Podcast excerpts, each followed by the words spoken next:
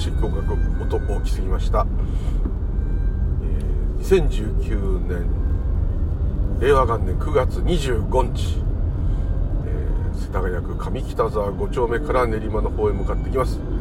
ムーリュウリュウでございます。今日もよろしくお願い申し上げます。はい鼻が詰まってます。もうこの鼻詰まり。はい。あんま鼻と喉がおかしくなるってことは実は今までなかったんですけども。本当にもう去年の冬から。すいません。もういろんなもの鼻に突っ込んだりうがいしたりですね、えー、しすぎて荒れてんじゃないかというぐらいですね。あんまりそういうとこはね悪くなることはなかったんです。花粉症もねほぼない。で今年からデビューかなと思った感じなんですね。やっぱこうね体がねガラッと変わる時ってあるんですね。大体こういう時にねひどい病気になったりですね怖いんですけどあの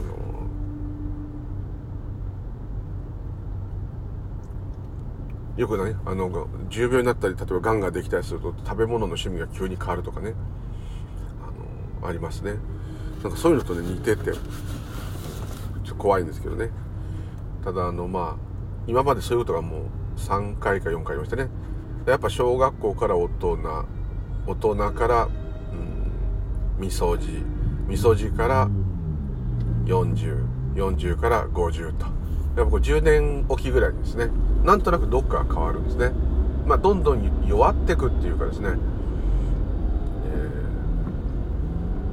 えー、て言ったらいいんですかねこういうのって。老化していくっていうともともと新品だったものが古くなる例えば機械みたいにですね。あの家の家具でも何でもいい。家そのものでもですね。もともと新しかったのに古くなるっていうイメージなんですけども実際はあれですよね。DNA の命令が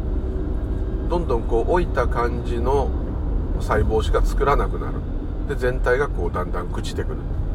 これは一つの命令ですよね。でここを今あのご存知の方多いと思うんですけどよくテレビで最近問題になっている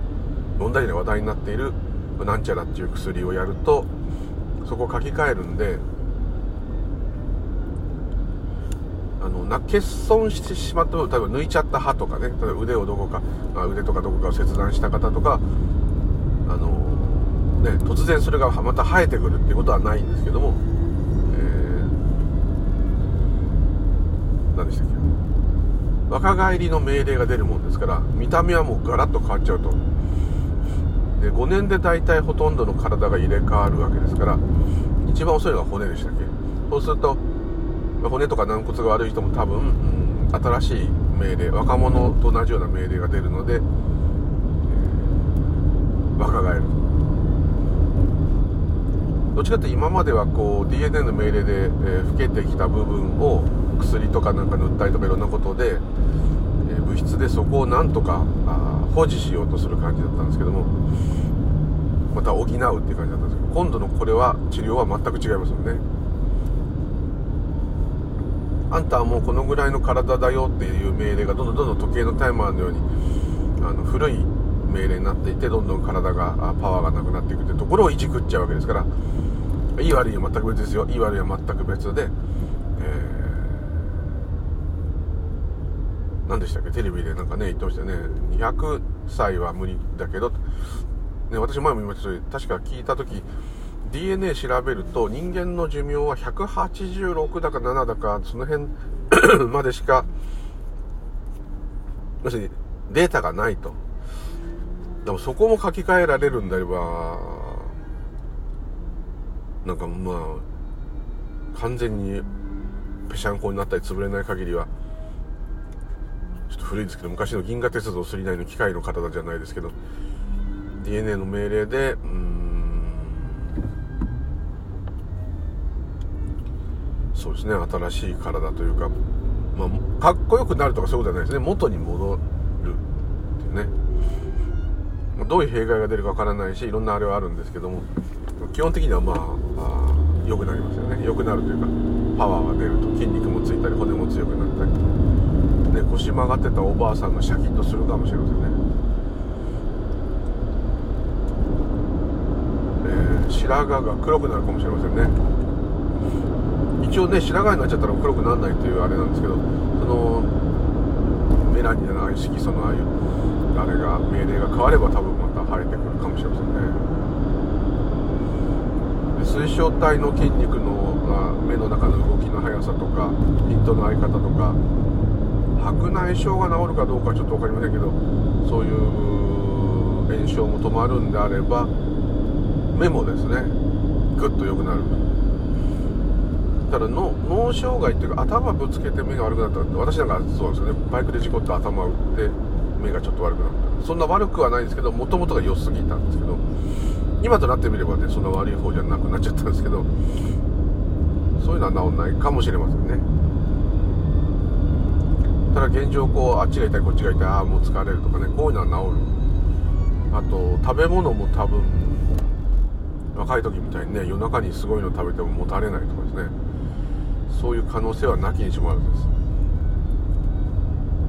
ただまあちょっと言ったらそのがん細胞があるとですね、えー、若い人の方が当然その進行が早いというかがん細胞にとっても美味しい、えー、状態になっちゃいますやばいんじゃないかとか。まあいろんな問題はですね山ほどあると思うんですね。でもそういうのも全部 DNA で直しちゃえばいいんだみたいな意見もあるので。はい。で一番の問題は皆さん想像の通りもみんながねそんな200歳近くまで生きたら今でも100年時代とかって大騒ぎしてるのに年金を70からもらう75とかいろんな説がありますけど全然足りないですね。180いくつだったら160歳からもらうとかね。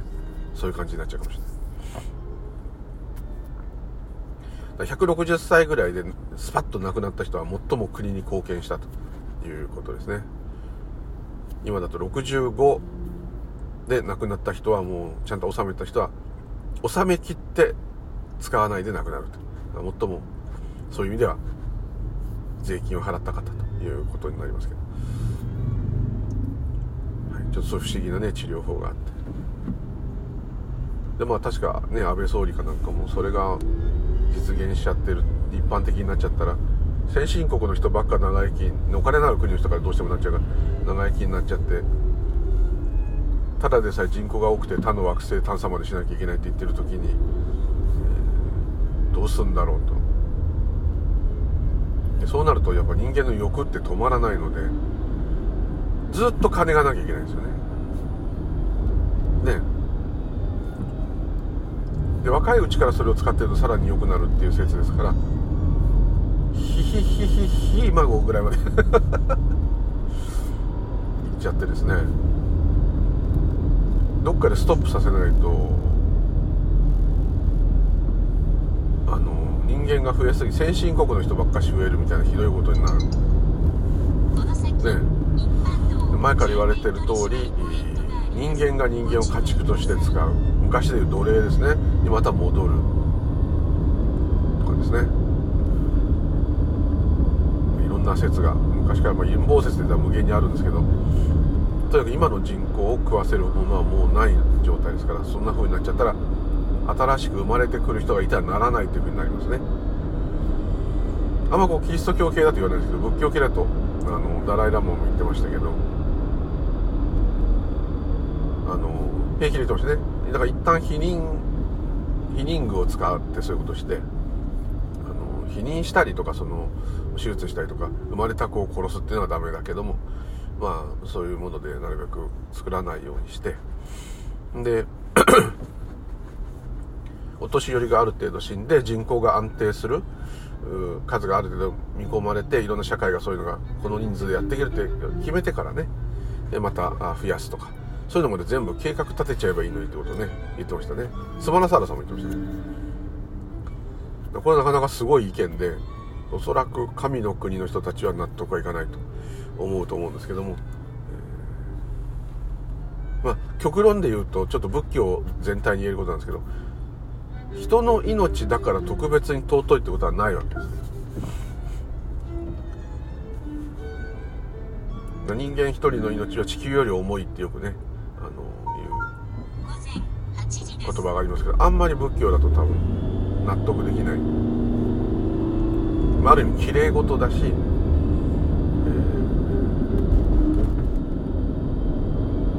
そうやっちゃうと毎日頂いてるものとかいろんなものに感謝の気持ちが湧かなくなっちゃうし当たり前になっちゃうしスーパーで肉買えるのが当たり前になっちゃうし野菜買えるのが当たり前になっちゃう。それを食べるのも当たり前になっちゃう。っていうところを多分警告してる部分はあるとはもちろんあるんですけども。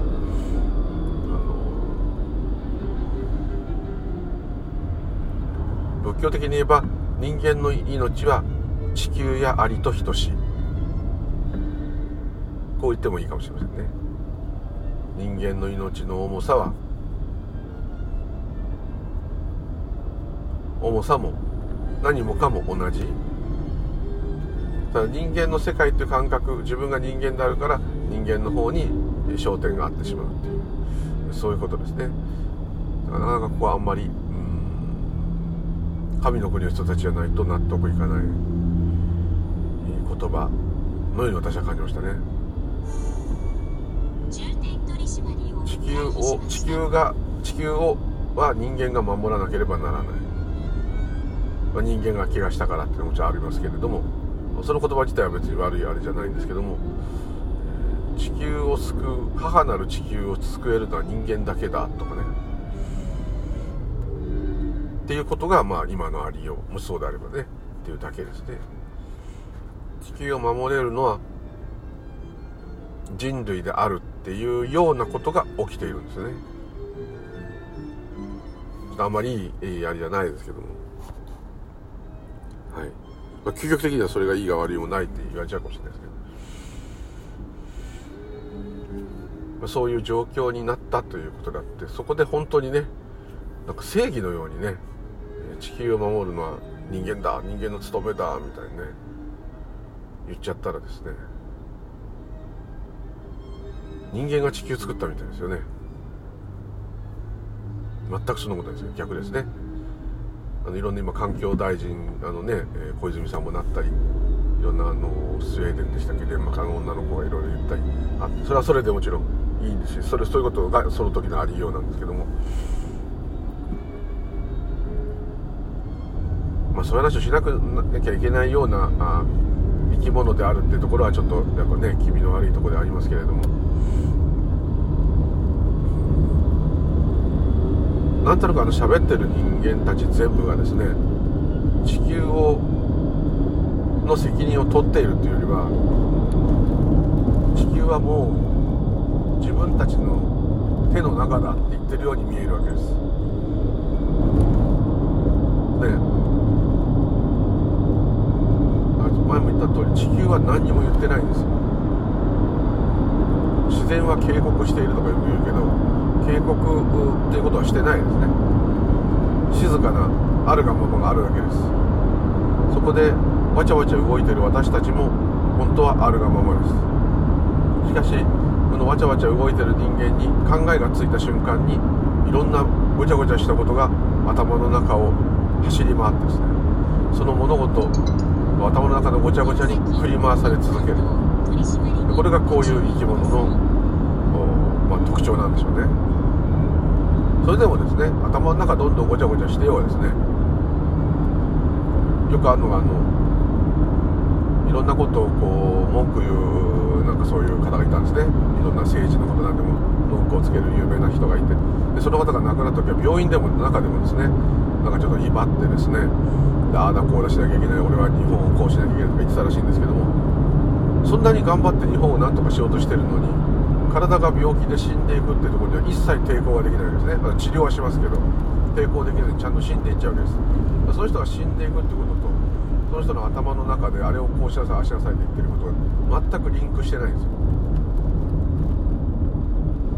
そこに自然のある意味残酷さもあるし我々のお話と無関係にただただ変化している世界。こういうものがやっぱり厳然としてあるっていうことをですねその病気とか自分でこんなことありえないということが起きた時にですね思いますね。あとは神様なんていないんじゃないかとかね思いますよね。ある意味でもそれも すいません。一つの悟り ではありますけれども。だからまあ流れる雲がね自分の気持ちと関係ないように例えば時計をパッと見た時デジタル時計を見た時にたまたま、えー、4444ばっかり見て嫌だったとかね7777ばっかしで縁起が良かったとか、まあ、7777って時間はないですね、えー、はい、でもなんかそ揃った数字で見てよかったとか。車の距離計見て数字が全部7だからフィーバーだとか古いですね。全部4だったから縁起悪いとか13日だったとか。そういうのよく見るんですって言いますよね。それはね、心理学的にもよく言われてる通り、しょっちゅう実は見てるんですね。数字が揃った時だけが印象に残るんですね。なので、それが多い。あと、まやっぱたまたまってこともありますので、そういうことが多い。それで、えー、ちょっとこう怖がったり喜んだりすると。まあ、占いと一緒ですね、朝のね。いろんなテレビのないの見てね。今日のスッキリスとか見てね。僕だとあれ見てですね、あの、自分の誕生月が良くないとですね、なんだよってね、どっかでこうテンション下がりますね。やっぱそれと同じで。はい。でも、そんなことと全く関係なくテレビや映像を映してですね、この体はその映像をただ見てるわけですね。そこに意味がついた瞬間にそういうことが頭の中で巡るわけです。全然関係ないですね。そういう時にパッと見ると横のコーヒーカップは黙ってただあるし、外をパッと見るとなんか風が吹いてるのを洗濯物が揺れたりね耳を澄ましたら今なんか秋虫の声とかね鳥の声ちょっと聞こえてないですね。何の何の関係もないというかですね。全くこっちなことになって気にする気もないっていうかですね。関係なくありますね。で前前の日飲み残したカップに入ったドリンクなんかもね横日行ったらちょっと乾燥しがちになって残ってますね。何にも言ってない。でも人間見た瞬間にやばい昨日洗わなかったからコーヒーが古くなってコーヒーの汚れが縁についちゃってちゃんと洗わないととかですね。いろんなことが浮かぶわけです。何にも本当は関係ない。関係ないというか、ね、こっちのいろんなワーワーはない。でこっちのワーワーがなくこっちも実はロボットのように言っちゃ悪いんですけども動いているのにそれに対してワーワーずっと言ってるわけです。すごい変な話ですけどね、まあ、いつもの話なんですけど。そうなんですね。これがもうね本当に謎なんです。コーヒーカップは喋れない動けない。自分は喋れる動ける考えられるとこう思ってるんですね。全く同じです。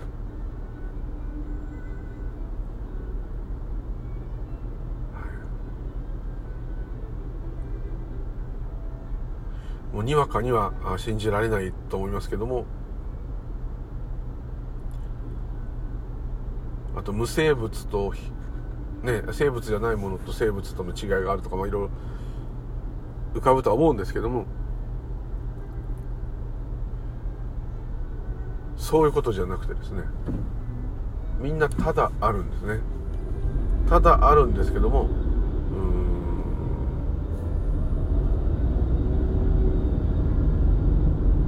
自分で自分の生活をしている自分で自分の手を動かしている自分で自分の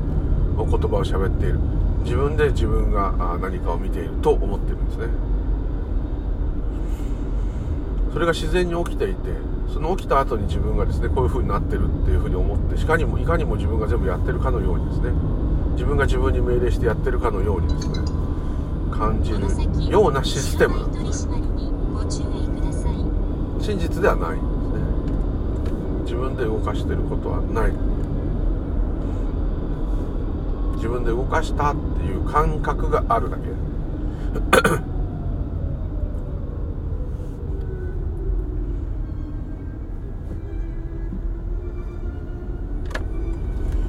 例えばこう海に浮いているちょっと変ですけどなんかそういう浮くペットボトルでも一年悪いですけどね。あ汚いです。ペットボトルが自分だったとしたらですね。自分はペットボトルでこんな感じでこんな体だと。こんな色だと。蓋がついてると。中空気が入ってるんでこう浮いてると。そういう自覚があるとします。で波の上にいて今日は波が穏やかだっていうのがまあいつもの日々でただ浮いて漂って。日が暮れてまた朝が来て。で今日暑いね。夏だったら暑い。でちょっと波が強くなってくるとおいおいおいおい落ち着かないね。だけどペットボトルがいくらそう思ったとしてもペットボトル自体がを嵐の海だったり平穏な海だったり暑い朝だったり寒い夜だったりっていうふうにするのはペットボトル自身ではないですね。周りのいろんなご縁がペットボトルをそのようにしてるわけですね。風が起きたり波が起きたり日が差したり風が吹いたり。そのペットボトルと我々が同じだということです。でもペットボトルは自分で動かないじゃん。自分でっても言ってましたよね。人間も自分で動いてないってことですね。え右手上げてちょっと上がるぜって言ったら上がります。じゃあなんで右手を上げようっていう気持ちが湧いたんでしょう？それは今あんたが変な話してるからそれに対抗するために、えー、右手を上げて、えー、それを例えばというか例にしてですね、えー、証明しようと思ったんだって言うんですね。じゃあなんでそこでそれは左手じゃダメだったんですか？いや左手はね荷物を持ってるから右手の方がやりやすいんだそうですかっていうの聞いてるとなん。となく分かってきません。かねその人は私の言っている言葉がおかしいなという衝動が起きたん。ですねそういうことが入って音音はただの音なん。ですよ私が言ってることに意味は本当はないん。ですけどもそれを意味として取ればそのように取ったとでそれはこの人言ったことはおかしいからっていうん。でほら右手が上がるだろうとやってみせてくれたと、はい、それを私が見ていてそういう意見をしたと。そういうシーンがあったとしますね。だってじゃあいいよカバン置いてほら左手だって上がるよと。なるほど。なんで左手上げようと思ったんですか？って言ったらいやあんたが左手じゃダメだったのかって言うからってなるほど。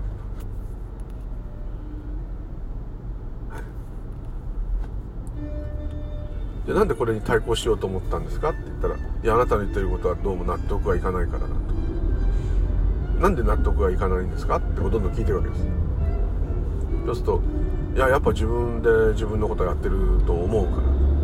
思うから。自分のことを自分でやってるとどうして思うんですか？いやそういう感じが出てくるから。当たり前じゃんとか言うのはそれずるいんですよ。そんなの常識じゃんとか。そういうのはちょっと置いといて。常識が非常識なことが多いのでそういうの浮かんでくるからだどっから浮かんできますか？脳みそかな。脳みそですか？でも脳みそでもどこでもいいんですけどなんでそれが浮かんでくるんですか？っていうそれはまああんたの話がおかしいと思ったからって。でずっとやっていくといたちごっこになって結局じゃああなたは何で考えるってことができるんですか？何で思うってことができるんですか？と聞いていくとですね最終的にはもう行き着くとこまで行ってですね話が一切できないところまで行っちゃいます。だからロボットみたいっていう言い方はちょっとね言う人いるんだけどちょっとおかしいと思うんですね、まあ、極端に強く相手に印象づけるために使ってる言葉だと思うんですけども。ロボットっていうですね自然に起きるんですね。縁によって自然にいろんなことが起きてそれに対してこっちが反応する。で反応したことに対して意味をつける。意味をつけてその物事が意味があることとして体験したことになる。でこういうことを繰り返してるんですね。でそれは別になんかその本当は自分でやってないっていうことがバカみたいだと思うのは自分がよくやっているっていうもしかしたらあのうぬぼれがあるかもしれません。やらさせていただいてるんだっていう感じどっちかっていうとなるんですねそのへりくだる人は何でっていうのはそれは分かりません。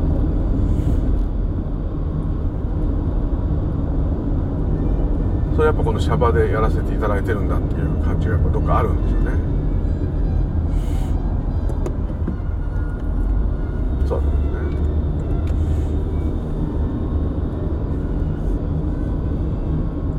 それらがそういうことだと自分っていうものが参加してないから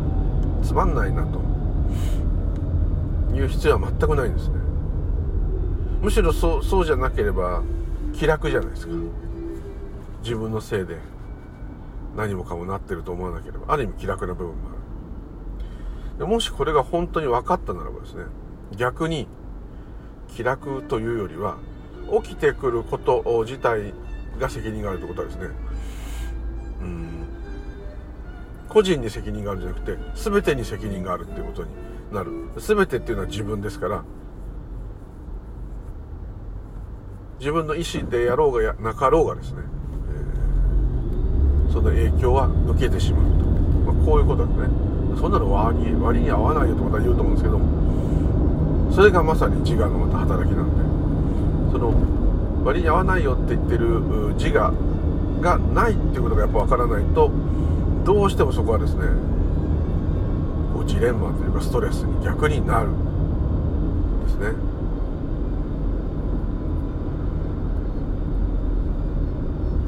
お釈迦様のまああのこう悟っていったというか自分で考えていった悟った後ですかね。考えていった、えー、しばらく悟った瞬間ガーンって来てからしばらくこうね1週間から9日ずっとこうしみじみとそれを味わったんですね。で悟りを楽しんだってこう書いてあるんですけど多分ですねその内容をしっかりとこのシャバのいつも自分が生きているという感覚と照らし合わせてですねこれは一体どういうことなのかというのをですねきちんとねまとめ上げてたんだと思います、えー、人に説明したくないって本にはおっしゃったということになってますけどもあのしてもね誰にもこんなこと通じないと。だけどもおそらくですね話すつもりがあるない別にしてこれは一体どういうことかっていうことをずっとね、え、考えていたと思います。でそのなんか少しそういうのが残ってるなっていうのがまあもちろんあの縁起の話ですけども物事が起きるとは一体どういうことかってこうずっとつぶさにその状態で観察してたんですね。何かが起きるには原因があってそれ原因があるんだけどその原因も何かが起きたことが原因であってその前も原因があってってことでずっとそれが連鎖的にこうつながって一つの世界ができていると。ってことは全ての世界はつながってるんだと。単体で起きる物事ってのは一つもないんだと。ってことは我々の営み私というのもそうだし何もかもも全体的につながっている一つの現象なんだと。ということは、えーこの私というのはこの縁起の世界の中で、えー、いろんな物事が起きてそれを認知するっていう現象が起きた時初めてですねそれらの関係性の中において初めてこの私っていうものがいられるんだと。ですね。ちょっと難しい感じになりましたけど。ってことは私っていう個人が存在することはできないと。あくまでこれ科学的というか理屈上に考えたわけですよ。感覚で言ってもわからないので。その私っていう個人がいたら話がおかしくなるんだと。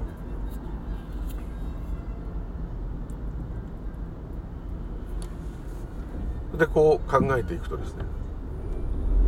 これがあるからこうなってこれがあってこうなってであってこれでなってこれでなってってずっとこう調べて。で結果的にですね。その自分がいないっていうのは分かってないけど本当は自分がいないんだからこれがいないとなった瞬間に全てが無になってですね、まあ、見えたり聞こえたりなんかあったとしてもそんなものはただあるがままの全く意味のないものがあるだけで。この私というものが逆にいればですね全てのものがあるわけです。この私がいるっていうことはですねそれは生まれてきて死ぬ死ぬっていうことが起きる。生と死が私がいるってことで誕生してしまう。それから思い悩み苦しむ。それ痛みとかあ悲しみっていうのはあの自分がいようがいまいがそういうものが起きるんですけども起きようが起きなかろうがですね、えー、それに私というものが付随して私が悲しんでる私が苦しんでるっていうふうになると、まあ、苦しみがもう何倍にも倍増するわけです。ものすごい失礼な言い方で言いますよ。これはあまりいい例えってないですけど分かりやすくするためですけど。ね、私がなんか、コップ割っちゃったと。あ、ごめんなさいと思って。で、コップを割っちゃったんで謝って、例えば新しいコップを弁償するとか、綺麗に片付けて謝るとか。で、それ自体は、の労力は変わらないんですけども、いやー、コップ割っちゃったっていう気持ちの部分がないってことです。詫びないって言ってるでしょ詫びないって言ってるんじゃなくて、えー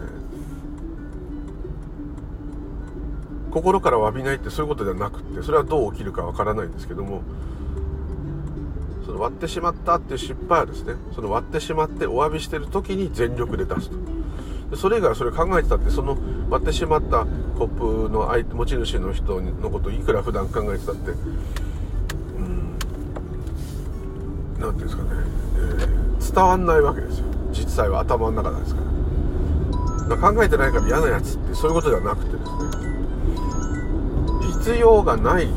ことがもう出なくなるんですすごくねシンプルになるわけです。そういう楽さはねあると思います、ま、ちょっとねなんかねあの非常な人間になるってイメージがあるかもしれない。そういうことではないです。むしろね逆なんです。そんなことよりも他のことにずっとですね慈悲が湧きます。それはあのそれはコップ割っちゃったってことももちろん大事なコップだったら大変ですけどあのことではなくてですね普通に毎日生きていて食べている出せている動けているとかですね自分は生かされているとかですね何でもいいです。ちょっと言い方としてはそれ100%正しい言い方はないんですけども自分は生かされているってそこに自分っていうものが出てきちゃうんでもう生かされている世界しかないと言ってもいいのかな。それらを全部こう基本的なことですね。普通の人が忘れている部分ですね。普通に水道ひでって水が出るのが、まあ、例えばお水があんまない国の人からしたらすごいことだってのはありますけどそういうことではなくてですね今まさにそれは考える世界。まさに水が出る水道が目の前にあってそこで水が欲しくなったらあのさっと出るという状態であるってことですね。もうそれ自体がすごいってことです。スーパーすごいってことです。そういう状態に自分がいるっていうことですね。すごいってことなんです当たり前じゃないですね。日本だから当たり前じゃん。じゃあ日本にいるってことはすごいですね。そうですね。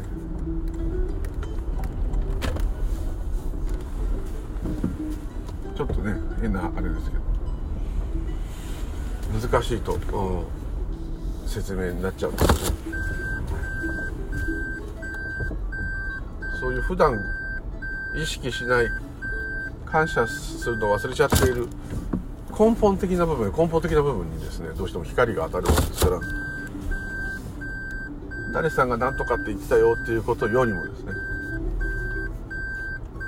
今ちょっと暑かったら風がちょうど吹いたよとこの縁起に感謝するわけです。ちょうど風が吹いて助かったとかね。何であの間に合わないと思ったら間に合ったでもいいです。そういうのでもですねこうそういうのはみんな感謝するかもしれないですけどラッキーってなるかもしれないですけどそういう当たり前の本当当たり前の排泄できたとか歩けたとかちょっといいものを見れたとかよく言うじゃないですか。美しい夕日を見た時になんか得した気分になったり虹が出たら、ね、神様ありがとうって言ったり。そういうものを日々の日常のものに感じるってことです。で考えから離れるとそういうものが周りに実はあってそういうものが私を支えていてくれたんだってことがですね。わかるわけです。本当にお礼をするところはそっちだったと。もちろん全部そうなんですけど。なんでかっていうとその自分を支えてるものもこの自分もですね。全部自分なんですね。自分ってのはこの自我ではないですけど。全部同じものっていいか。同じものなんですね。だったらですね、えー、やっぱ感謝すると思うんですね。例えば、極論ですよ。極論ですけど、極論ですけど、すごい美味しい、ステーキをいただいてると。いただいて美味しいなと。ね。だこれが、例えば宮沢賢治さんでとかであれば、自分を食べている、もしくは自分の友達や身内を食べているという、ちょっとゾンビですけど、いう感覚になるんです。でも健康のためにあの人体力なかったんで食べろって言われても泣きながら食べたんですけどその時もまあ本当にねあああれは確か浅草で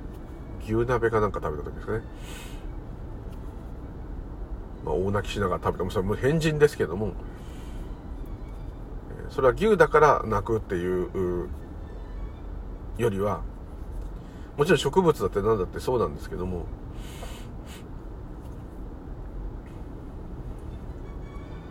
その嘆き悲しむっていう痛み苦しみが強い生き物から順に食べて食べるのはあんま嫌だっていう感覚がやっぱあるわけですね。だから人間はやっぱ食べるのはあんまり同じことですけども、えー、その人間は苦しむじゃないですか。特に自我が強いほど。死を恐れるじゃないですか。それが嫌だっていうのはねもちろんあるんですけども。まあ本当にこう神聖なるね、えー、本当の自分を食べちゃってるっていう感じですかね。そういう感じになるんですね。普通の人はそれのステーキがうまいかまずいかしか考えないですね。あとは私みたいにですねこの牛は子牛で可愛かったろうにかわいそうとかねそういう感覚が私なんかそういうのしか出ないんですけど。そうするとせっかく食べてるのが美味しくなくなっちゃうとかそういうこともあってですねバカみたいって周りに言われちゃうんですけどまあそういうのはあるんですけどそれそれを全然もっと超えてることなんですね。そんなちっぽけなことではない。ですね牛さんを食べなきゃいけないことが縁として起きているということに、まあ、少し悲しむ。良寛さんであれば若い子供とかをちょっと盗みをしたからっつって処刑したりしてるのを見て号泣されてたのを見て、えー、なんでこういうことが起きるのかってなるわけです。普通はそこで子供を処刑するようなこんな奴ら悪い奴らだとかいうふうになるところがそうじゃないですね。なぜこういうことが起きるんだと。だから風が吹いてるのと同じことなんですね。極論で言うだけどもそれにしてもひどすぎるという人間的な感情が当然出ますんで嘆き悲しむわけです。純粋にその事象を悲しんでるっていうよりはなぜこのようなことが起きる世界があるのか。なぜこのようなことが起きる世界にを体験しなければならないのか。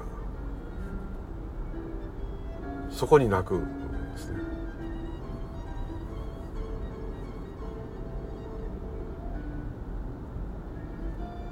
そこで人を憎むとか誰を嫌いとかそういうことではなくて現象を憎む。悲しむっていう感じなのかと思います。というところで今日はまた同じようですいません。ありがとうございました。またよろしくお願い申し上げます。では、失礼いたします。無理理でございました。ありがとうございます。